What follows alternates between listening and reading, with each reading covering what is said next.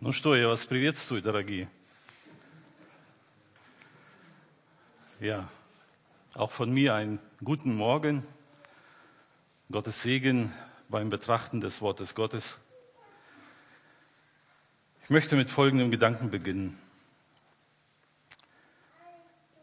Bin seit gut 24 Jahren oder fast 24 Jahren jetzt im Vertrieb für verschiedene Unternehmen in Deutschland unterwegs.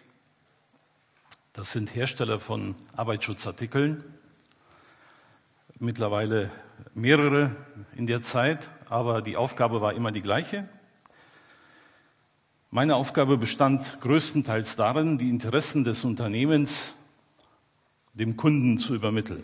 Nun, zuerst einmal einen Kunden zu gewinnen, ihn zu betreuen, natürlich die Ware zu verkaufen. Und dann gab es immer wieder Phasen, die sehr frustrierend waren. Schwierige Phasen, wo ich zum Kunden hin musste, um ihm zu vermitteln, dass er auch in dieser Krise bei uns Kunde bleibt. Da bin ich also zum Kunden, manchmal zum gleichen Kunden mehrfach, und ich hatte immer Informationen in der Tasche, die direkt von der Geschäftsleitung kamen. Vor diesen Gesprächen bemühte ich mich, möglichst viele Informationen zu bekommen, die tragfähig sind, um dem Kunden eine Perspektive zu bieten. Was aber leider regelmäßig passierte, diese Informationen waren nicht immer wahrheitsgemäß. Um es mal platt zu sagen, ich habe den Kunden etwas erzählt, was sich im Nachhinein als nicht wahr herausstellte. Und dann könnt ihr euch vorstellen, wenn ich dann zum dritten oder vierten Mal beim gleichen Kunden saß und versucht habe, ihm etwas zu erzählen, dann sah ich schon an seinem Gesicht und wie er mich anguckt, unter dieses müde Lächeln im Gesicht, er glaubt mir nicht. Und das war mindestens einmal dann auch der Grund, warum ich gekündigt habe weil das war dermaßen frustrierend und niederschmetternd, ich konnte innerlich damit nicht mehr umgehen. Nicht nur, dass ich Kunden verlor, sondern die Tatsache, dass Menschen plötzlich dann auch mir persönlich nicht mehr glaubten, obwohl ich eigentlich nur das weitergab, was man mir an Informationen zur Verfügung stellte. Das war frustrierend. Warum erzähle ich euch das? Nun, um euch ein Negativbeispiel zu geben, was jetzt und hier heute überhaupt nicht zutrifft. Dass ich hier stehen darf und euch als Verkündiger des Herrn Jesus, als Prediger des Wortes Gottes, etwas weitergeben darf aus seinem Wort. Das ist nun mal eine ganz andere Kategorie. Wisst ihr, wie ich mich jedes Mal darüber freue, dass genau der Punkt, von dem ich euch gerade versucht habe zu berichten, wie schwer es mir damals fiel, über Dinge zu reden, von denen ich irgendwann mal selbst Zweifel hatte, ob es so ist. Ich habe es euch deshalb erzählt, um euch jetzt darzustellen, wie ich mich freue, euch Dinge weiterzugeben, Wahrheiten aus dem Wort Gottes weiterzugeben, von denen ich überzeugt bin, dass sie so sind. Nicht, weil ich so toll bin, sondern weil er, unser Herr, so toll ist und weil sein Wort wahr ist. Paulus hat es an einer Stelle so gesagt. In 2. Korinther finden wir das im fünften Kapitel. So sind wir nun Botschafter an Christi Stadt. Wisst ihr,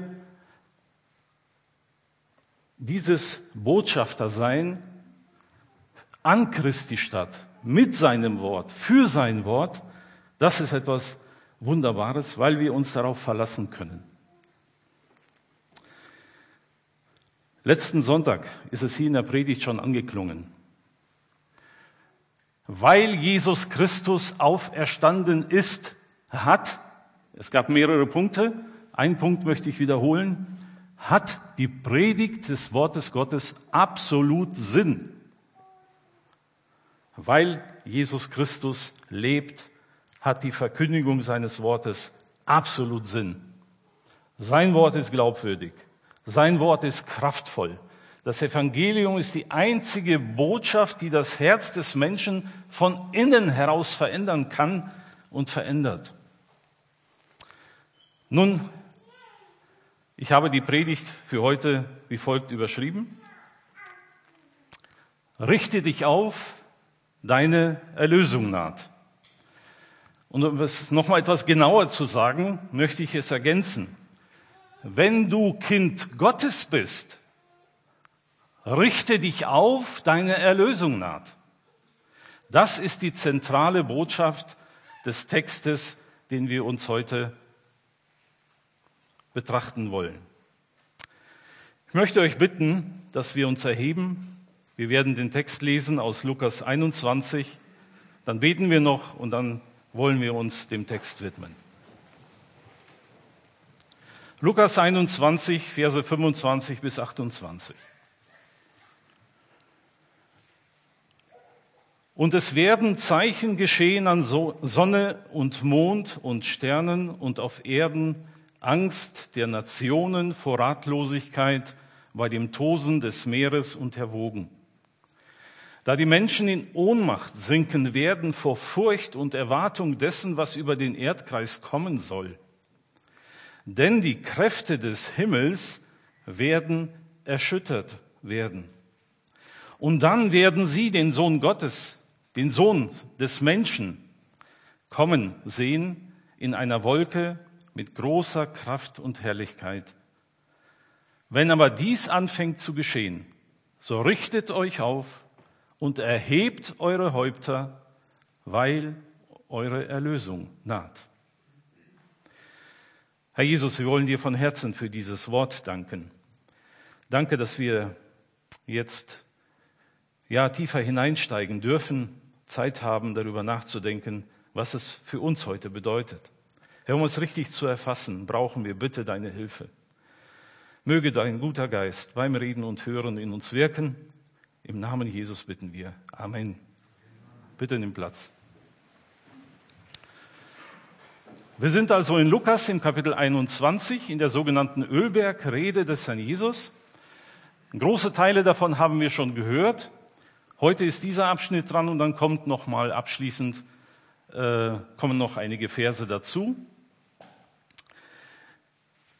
Wir haben schon gehört von den Brüdern in den Predigten vor uns, es ist nicht ganz einfach bei diesem Kapitel einzuordnen, welche Teile dieses Kapitels betreffen die Zerstörung Jerusalems, die ja schon weit in der Vergangenheit liegt, damals noch in der Zukunft, und welche Verse, welcher Abschnitt in diesem Kapitel betrifft die Endzeit, bevor Jesus Christus in Herrlichkeit wiederkommt. Meiner Ansicht nach sind die Verse 8 bis 12 und 25 bis 26 die Verse, die die Endzeit betreffen. Aber wir wollen da nicht drüber diskutieren. Man kann da auch anderer Meinung sein. Ich möchte den Abschnitt, den wir soeben gelesen haben, in drei Punkte einteilen, die wir heute betrachten. Erstens, wir werden uns weitere Merkmale oder Ereignisse anschauen, die als Vorboten gelten auf die Wiederkunft Jesu Christi. Zweitens werden wir uns anschauen, dass Jesus Christus mit großer Macht und Herrlichkeit kommt, so der Text. Und drittens die schon ausgesprochene Wahrheit. Wenn du Gottes Kind bist, richte dich auf, deine Erlösung naht. Nun zu eins, zum ersten Punkt. Merkmale, Ereignisse als Vorboten der Wiederkunft Jesu Christi. Es wurden schon mehrere genannt. Ich wiederhole sie kurz nur, ohne darauf einzugehen. Die Brüder in den Predigten vor mir haben es ja ausgeführt. In Vers 8 ging es um die Verführung. In Vers 9 ging es um Kriege und Unruhen. In Vers 10 um große Flächenkriege, Inter Interkontinentalkriege, wo ein Heidenvolk gegen das andere und ein Königreich gegen das andere sich erheben wird. Vers 11 Erdbeben, Hungersnöte, Seuchen, Schrecknisse und große Zeichen am Himmel.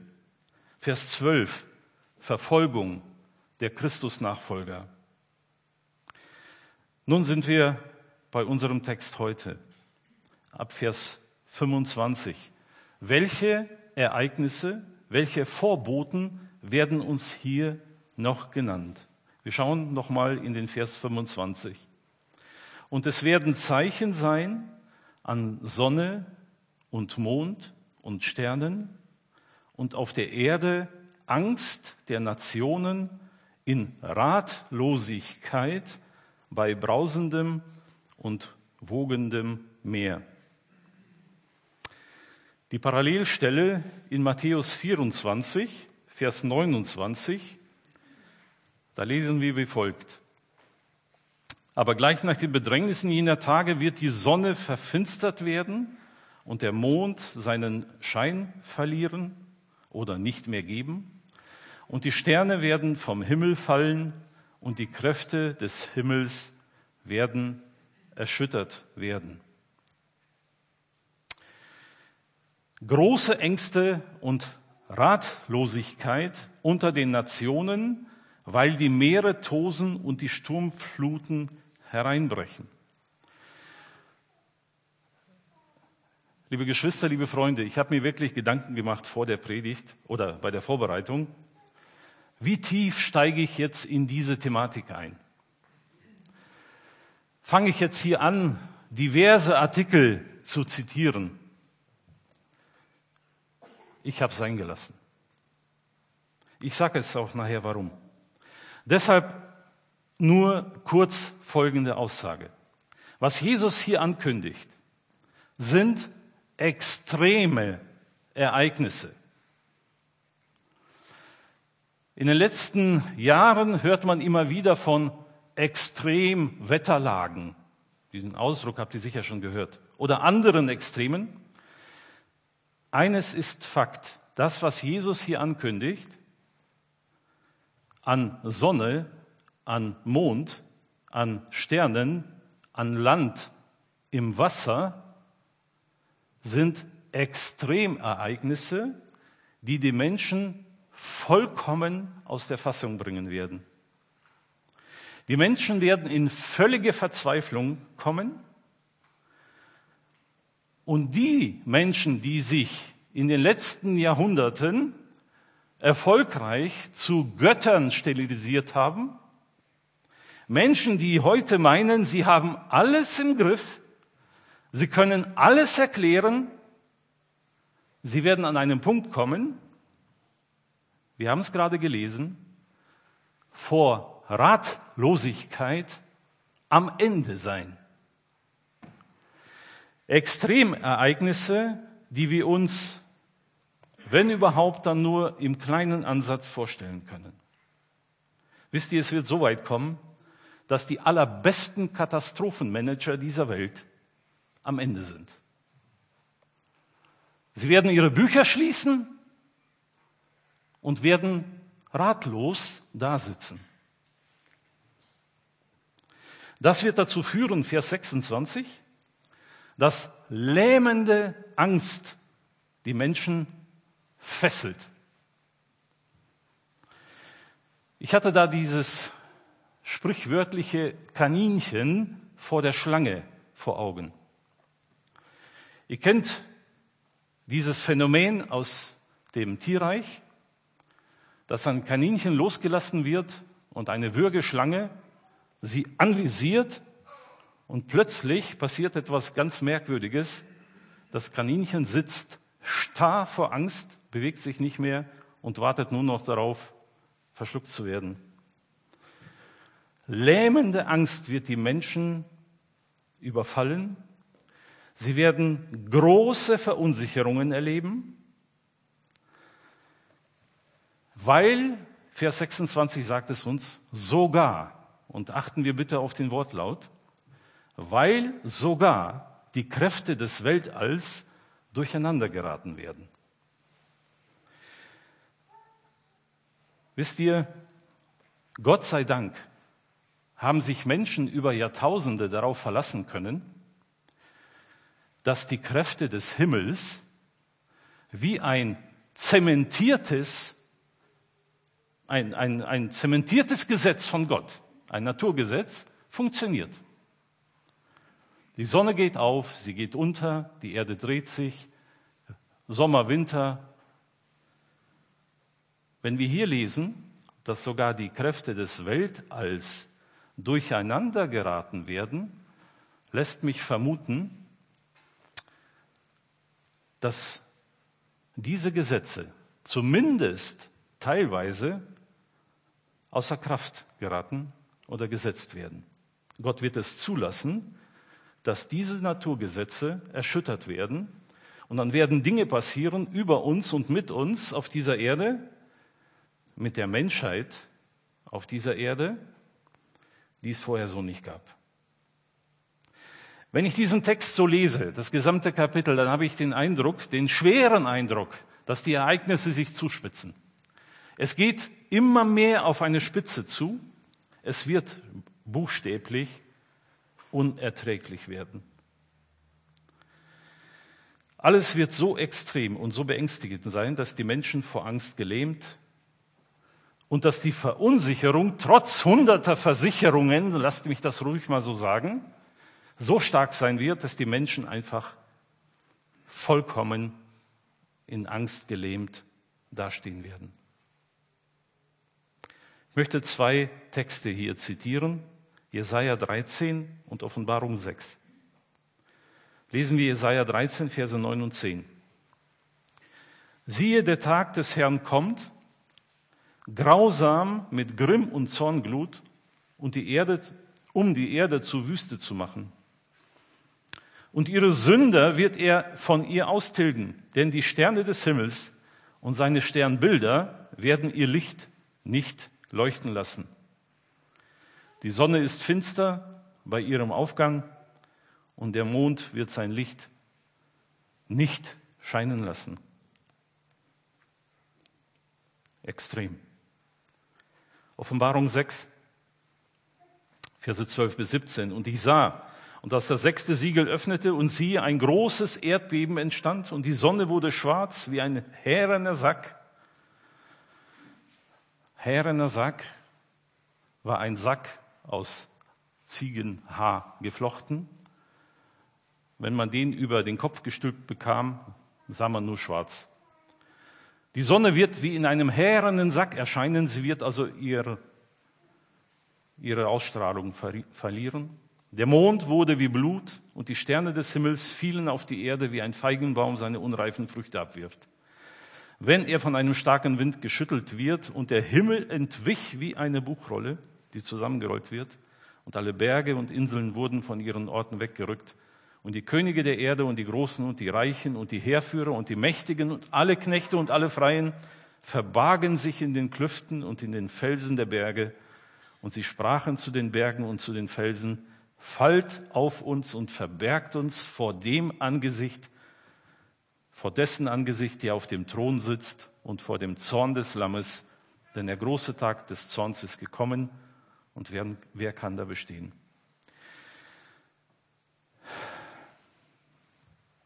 Eine düstere Aussicht? Oh ja. Noch düster, als du es jetzt vielleicht denkst. Man kann es kaum in Worte fassen, was hier vom Herrn selbst angekündigt wird für die Erde vor seinem zweiten Wiederkommen. Und dann lesen wir Vers 27. Wenn alle diese Dinge geschehen, geschehen sind, Vers 27, und dann werden sie den Sohn des Menschen kommen sehen in einer Wolke mit großer Kraft und Herrlichkeit. Nur kurz zur Wiederholung. Sohn des Menschen hatten wir in Lukas jetzt schon mehrfach. Wenn ihr genauer hinguckt, dann findet ihr in Lukas, in diesem Evangelium allein, diesen Ausdruck Sohn des Menschen, ich denke mindestens 20 Mal, eher 23 Mal. Hier nur zwei Beispiele. Lukas 12, darum seid ihr auch bereit, denn der Sohn des Menschen kommt zu einer Stunde, da ihr es nicht meint. Lukas 17, 24, denn gleich wie der Blitz, der in einer Himmels Gegend erstrahlt, bis zu anderen leuchtet, so wird auch der Sohn des Menschen sein an seinem Tag. Sohn des Menschen. Jesus Christus ist der Sohn des Menschen, so wie er schon im Alten Testament von Daniel in der Vision gesehen wurde. Dieser Sohn des Menschen, Jesus Christus, wurde an Himmelfahrt in einer Wolke vor den Augen der Jünger emporgenommen in den Himmel. Das lesen wir in Apostelgeschichte 1. Ich möchte den Text zitieren. Als er dies gesagt hatte, er segnete sie und erteilte seinen Auftrag, wurde er, Jesus, vor ihren Augen emporgehoben und eine Wolke nahm ihn vor ihren Augen weg und so weiter und so weiter. Offenbarung 1, Verse 6, B und 7. Ihm sei die Herrlichkeit und die Macht von Ewigkeit zu Ewigkeit. Amen. Siehe, er, Jesus, kommt mit den Wolken und jedes Auge wird ihn sehen, auch die, welche ihn durchstochen haben.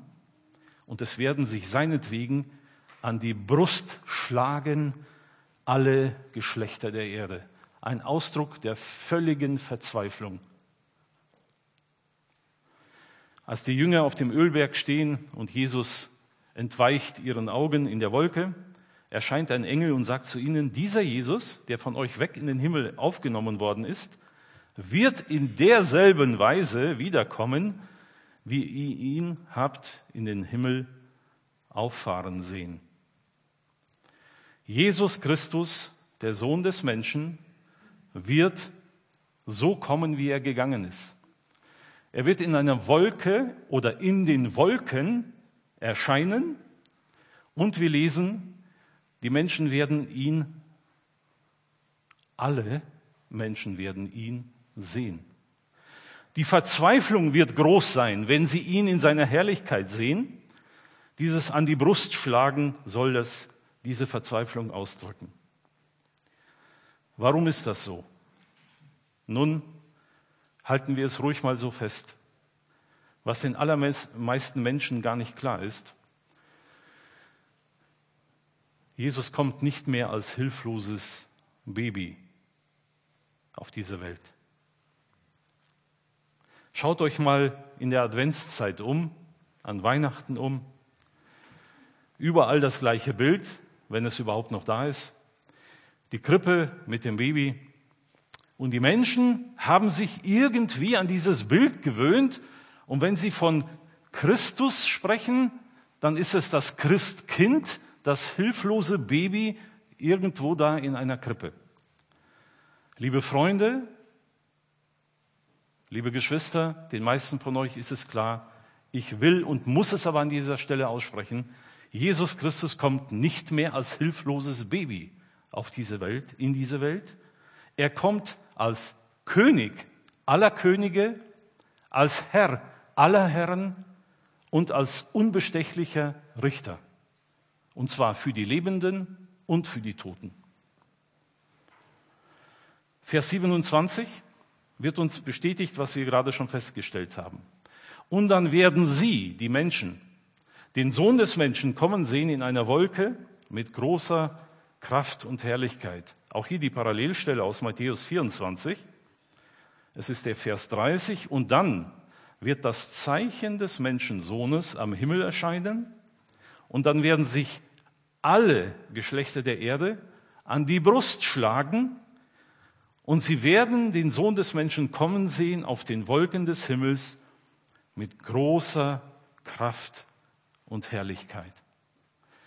Das muss uns allen vollkommen klar sein. Und lieber Zuhörer, vielleicht auch im Livestream, wenn es dir noch nicht klar war, dann bitten wir dich dringend, dass du diese Botschaft annimmst. Denn so wird es sein. Jesus wird kommen in Macht und Herrlichkeit. Er wird kommen als König aller Könige, als Herr aller Herren und er wird als unbestechlicher Richter auftreten, um alle Lebenden und Toten zu richten.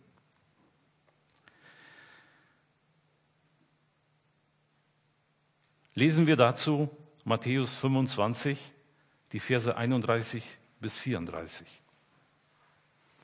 Wenn aber der Sohn des Menschen in seiner Herrlichkeit kommen wird und alle heiligen Engel mit ihm, Dann wird er auf dem Thron seiner Herrlichkeit sitzen. Und vor ihm werden alle Heidenvölker versammelt werden, und er wird sie voneinander scheiden, wie ein Hirte die Schafe von den Böcken scheidet. Und er wird die Schafe zu seiner rechten Seite stellen, die Böcke zu seiner linken.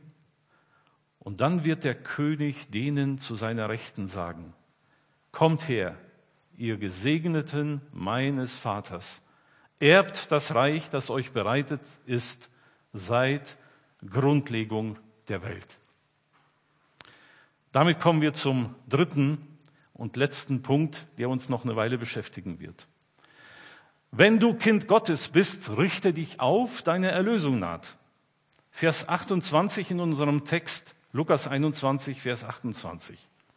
Wenn aber dies anfängt zu geschehen, so richtet euch auf und erhebt eure Häupter, weil eure Erlösung naht. Wenn aber dies anfängt zu geschehen, fragen wir nochmal, was fängt denn an zu geschehen? Wir hatten es vorhin schon. In diesem Kapitel kündigt Jesus Christus Ereignisse an, die geschehen müssen, die geschehen werden, bevor er kommt. Was sind das für Dinge? Verführung, Kriege und Unruhen, große Flächenkriege, Erdbeben, Hungersnöte und Seuchen, Schrecknisse, Verfolgung der Christusnachfolger. Heute hörten wir Zeichen an Sonne, Mond und Sternen, große Ängste und Ratlosigkeit der Menschen, lähmende Angst und große Verunsicherungen. Alle diese Ereignisse kündigt Jesus an. Und jetzt kommt ein Wort. Ich möchte es hier schon mal vorweggreifen. Wir werden uns gleich nochmal damit beschäftigen. Ein Wort direkt an dich, wenn du sagst, du bist ein Nachfolger Jesu Christi. Wenn du sagst, du glaubst an Gott und du bist durch Jesus gerettet, du bist Kind Gottes, dann bitte hör jetzt ganz genau zu. Wenn aber dies anfängt zu geschehen, die Dinge, die wir gerade aufgelistet haben, Warum betont Jesus, wenn das alles anfängt zu geschehen? Man könnte die Frage so stellen. Werden Gottes Kinder, wird die Gemeinde Jesu Christi betroffen sein von den schrecklichen Dingen, die Jesus angekündigt hat? Oder anders gefragt, wird die Gemeinde Jesu Christi das alles erleben? erleben müssen? Jesus sagt, wenn aber dies anfängt zu geschehen. Das sagt mir ganz klar, nein, die Gemeinde Jesu wird das nicht in der vollen, massiven Stärke erleben müssen, sondern sie wird die Anfänge wie wir in der Predigt von Manuel gehört haben, die Vorwehen wird sie erleben. Diese Anfänge, von denen Jesus sagt, wenn das alles anfängt zu geschehen, mir sagt dieses Wort, ihr werdet die Anfänge, die Vorwehen, werdet ihr mitbekommen. Aber dann passiert etwas mit euch, was Einmaliges, was Großartiges, was herrlich ist. Was ist es? Jesus fasst es so zusammen. Wenn aber dies anfängt zu geschehen, richtet euch auf, erhebt eure Häupter, weil eure Erlösung naht. Wenn du Kind Gottes bist, richte dich auf, deine Erlösung naht. Jesus sagt nicht, wenn das alles, die gesamte Liste mit diesen schrecklichen Ereignissen, wenn das alles geschehen ist, kommt eure Erlösung. Das hat Jesus nicht gesagt. Er sagte, wenn es anfängt zu geschehen, richtet eure Häupter auf, eure Erlösung naht. Das hat mich veranlasst, hier nochmal genauer hinzusehen. Auch einzelne Worte genauer zu studieren. Ich möchte euch da jetzt nicht in die Tiefen hineinnehmen, aber ein paar Dinge möchte ich euch schon sagen, weil ich finde sie wichtig. Wenn Jesus Christus, der Menschensohn, sichtbar in Macht und Herrlichkeit kommt, heißt es, werden sie ihn sehen. Wer sind denn sie? In Vers 25 steht die Nationen, in Vers 26 steht die Menschen. Wenn also Jesus sagt, sie werden den Menschensohn kommen sehen in Macht und Herrlichkeit, dann definiert er die Gruppe und sagt ganz klar, es werden die Nationen sein, die Menschen dieser Welt sein. Warum betone ich das so? Nun, erstens, weil das hier so steht. Zweitens aber, weil ich hier eine eindeutige Trennung sehe zwischen Vers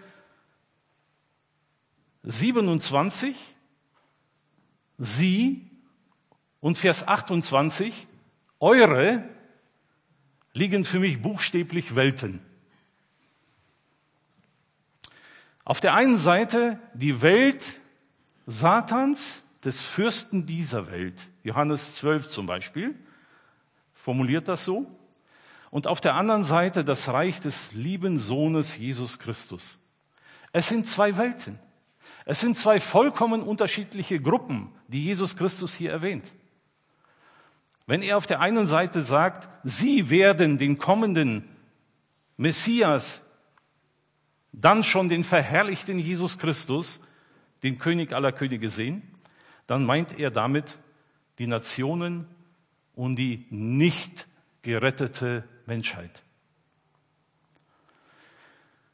Und dann spricht er seine Gemeinde an, seine Nachfolger an, die, die ihm ergeben sind, an und sagt, euch sage ich, wenn das alles anfängt zu geschehen, richtet euch auf. Erhebt eure Häupter, eure Erlösung naht. Eine völlig andere Gruppe. Menschen, die sich Jesus Christus, dem Heiland, ergeben haben. Ich habe nachgesehen, liebe Geschwister, es hat mich so richtig ergriffen, dieses eure, dieses euch, das sogenannte besitzanzeigende Fürwort, ja, für die, die Grammatik lieben, finden wir im Neuen Testament über 500 Mal.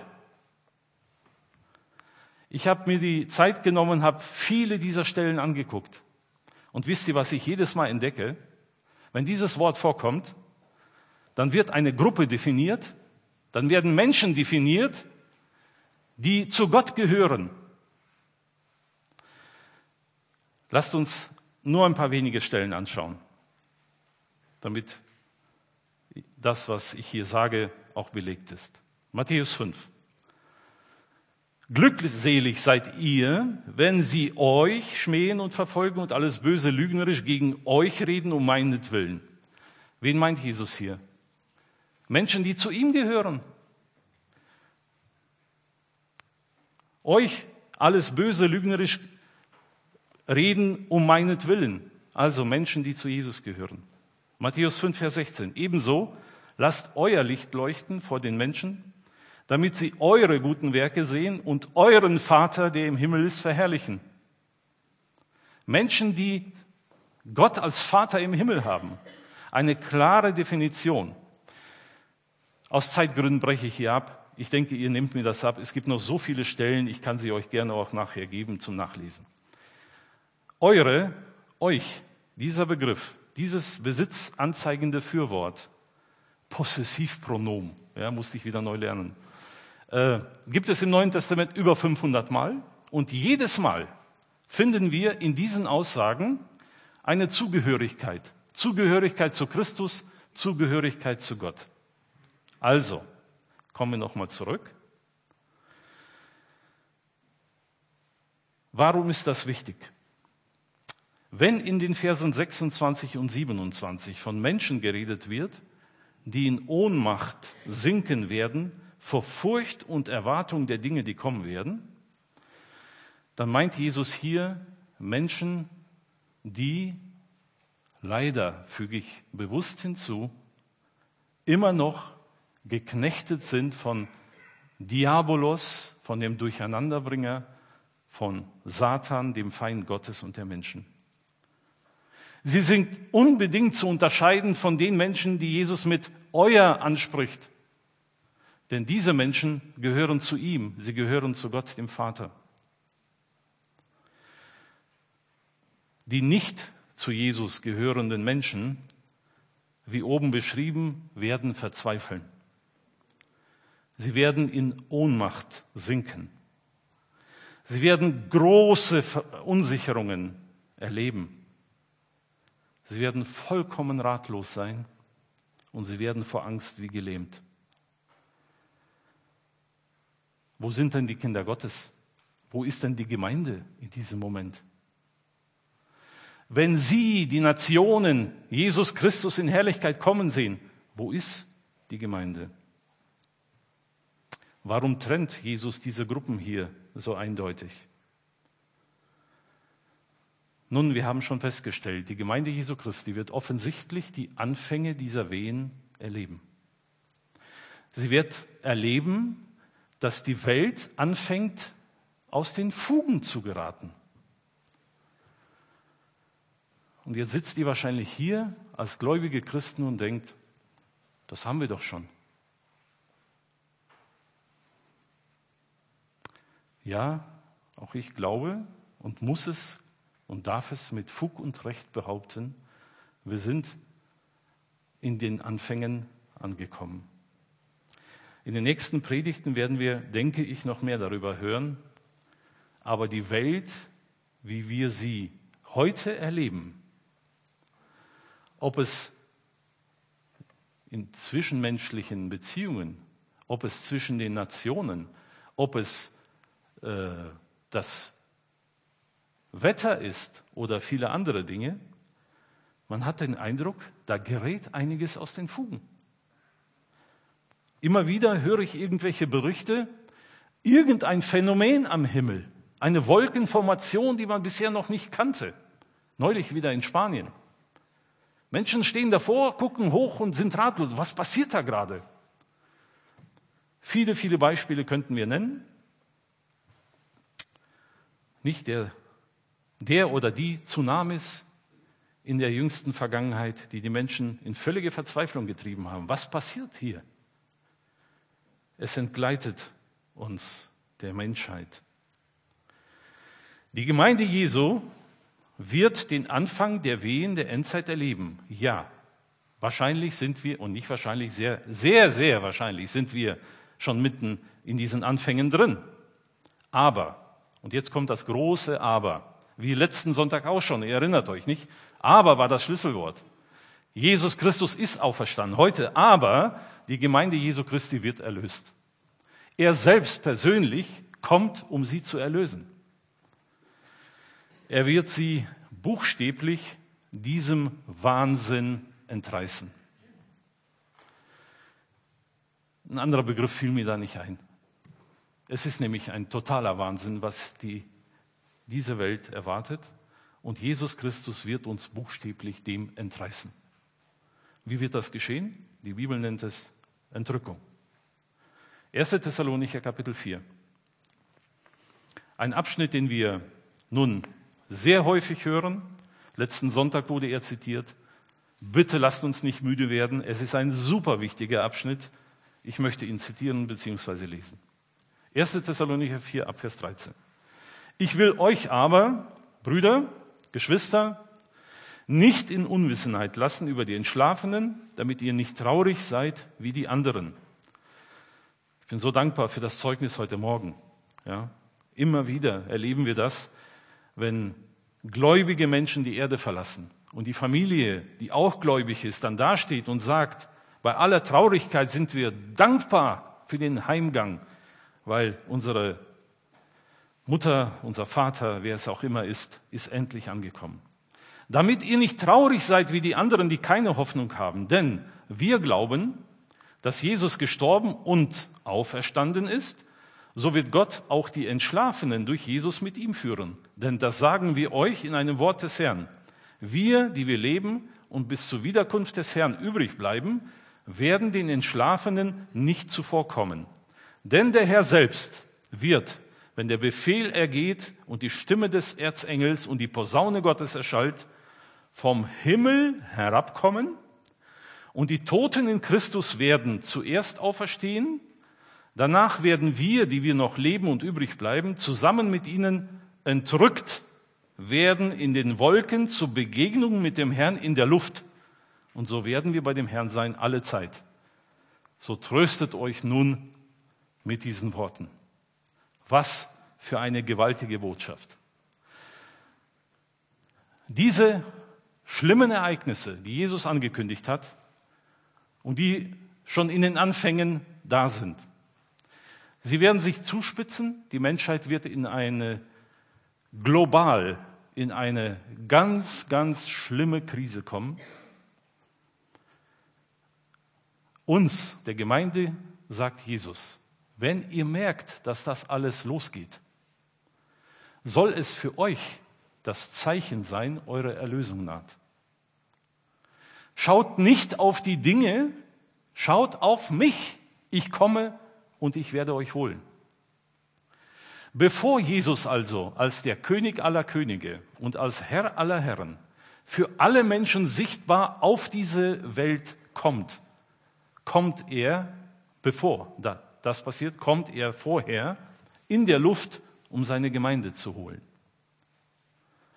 Es wird eine Begegnung in der Luft sein. Das heißt, Jesus Christus kommt nicht bis auf die Erde, sondern er kommt in der Luft. Die Toten in Christus stehen auf die noch lebenden Christen werden verwandelt und sie begegnen ihrem Herrn in der Luft und gehen mit in seine Herrlichkeit, um bei ihm alle Zeit zu sein. Eine ganz ähnliche Aussage finden wir in 1. Korinther 15. Ich möchte dort nur ein paar wenige Verse äh, lesen. Da geht es darum, dass das Verwesliche die Unverweslichkeit anziehen muss und soll. Und wenn das alles geschieht, kommt dann Vers 55. Tod, wo ist dein Stachel? Totenreich, wo ist dein Sieg? Der Stachel des Todes aber ist die Sünde, die Kraft der Sünde, das Gesetz. Gott aber sei Dank, der uns den Sieg gibt durch unseren Herrn Jesus Christus. Und jetzt wieder.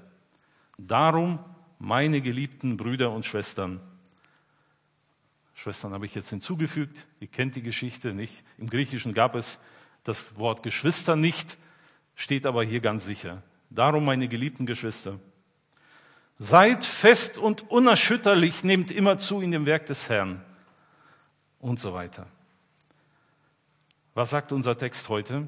Vers 28. Wenn aber dies anfängt zu geschehen, so richtet euch auf und erhebt eure Häupter, weil eure Erlösung naht. Liebe Geschwister, dieses richtet euch auf und erhebt eure Häupter ist für mich jetzt nicht nur das, was sichtbar geschieht. Da steht jetzt jemand auf, der vorher so saß. Das gehört mit dazu. Vor allen Dingen sagt mir dieses Wort, es ist ein innerliches Aufrichten. Im Deutschen gibt es dieses weniger schöne Wort, niedergeschlagen zu sein. Kennt ihr alle, nicht? Wenn jemand niedergeschlagen ist, dann kann er vielleicht auch mal stehen. In der Regel wird er wahrscheinlich geknickt stehen. Aber damit ist gemeint, er ist innerlich am Boden. Er ist am Boden zerstört, sagen wir auch. Jesus Christus guckt seine Gemeinde an und will sagen, das, was da auf euch zukommt, das, was ihr zum Teil schon mitbekommt, ist schlimm. Und es wird noch schlimmer. Aber bitte, meine Kinder, richtet euch auf. Lasst euer Herz neu aufgehen für diese Botschaft. Erhebt eure Häupter, das heißt, geht nicht so durch die Welt. Wir haben allen Grund, optimistisch zu sein, ist mir schon zu billig. Wir haben allen Grund, aufrichtig, mit Freude unseren Herrn zu erwarten, denn er kommt, um uns buchstäblich diesem Wahnsinn zu entreißen um uns zu entrücken. Ich habe ein ein Glaubenslied gedacht, habe ich in meiner Kindheit öfter gehört, damals dem Ganzen nicht so viel beigemessen, wenn ich ehrlich bin. Heute spricht es mich echt an. Damit möchte ich einfach gleich schließen. Es geht durch Nacht zum Licht. Kennt jemand dieses Lied? Meine Frau kennt's. Es geht durch Nacht zum Licht. Das ist der Weg, auf dem wir gehen, die wir allein auf Jesus sehen. Wenn uns auf Erden manches auch gebricht, es geht durch Nacht zum Licht. Es geht durch Nacht zum Licht. Lass dich das Dunkel nicht erschrecken. Auch dich will er mit Flügeln decken. Komm mit, mein Bruder, und verzage nicht. Es geht durch Nacht zum Licht. Es geht durch Nacht zum Licht. Und welch ein Licht! Kein Glanz der Erde kann mit dem Licht verglichen werden. Empor, empor, du müdes Angesicht, es geht durch Nacht zum Licht. Es geht durch Nacht zum Licht, wo Jesu Angesicht dir scheinet, der du auf Erden oft geweinet. Dort, dort, wo ewig dir der Tag anbricht. Es geht durch Nacht zum Licht. Wenn du Gottes Kind bist, richte dich auf, deine Erlösung naht. Ich hoffe so sehr, dass diese gute Botschaft des Herrn Jesus in deinem Herzen angekommen ist. Möchte aber noch, bevor ich schließe, ein Wort an die richten, die sich jetzt in der anderen Gruppe identifiziert haben. Die jetzt beim Hören oder wenn sie die Predigt später hören werden, für sich feststellen, ja, was ist, wenn ich kein Kind Gottes bin? Lieber Freund, dann hast du allen Grund, wirklich absolut niedergeschlagen zu sein. Denn das, was auf dich zukommt, ist schrecklich. Ich kann es kaum in Worte fassen. Deshalb unsere Bitte heute, wie schon so häufig an dieser Stelle. Wenn du noch nicht Kind Gottes bist, bitte lass dich mit Gott versöhnen. Komm zu Jesus. Vertraue dein Herz ihm an. Werde Kind Gottes. Und wenn du es dann geworden bist, durch Gnade, durch die Gnade Jesu Christi, dann darfst auch du dich aufrichten und auf deine Erlösung warten. Jesus Christus kommt bald. Amen. Wir erheben uns noch und beten.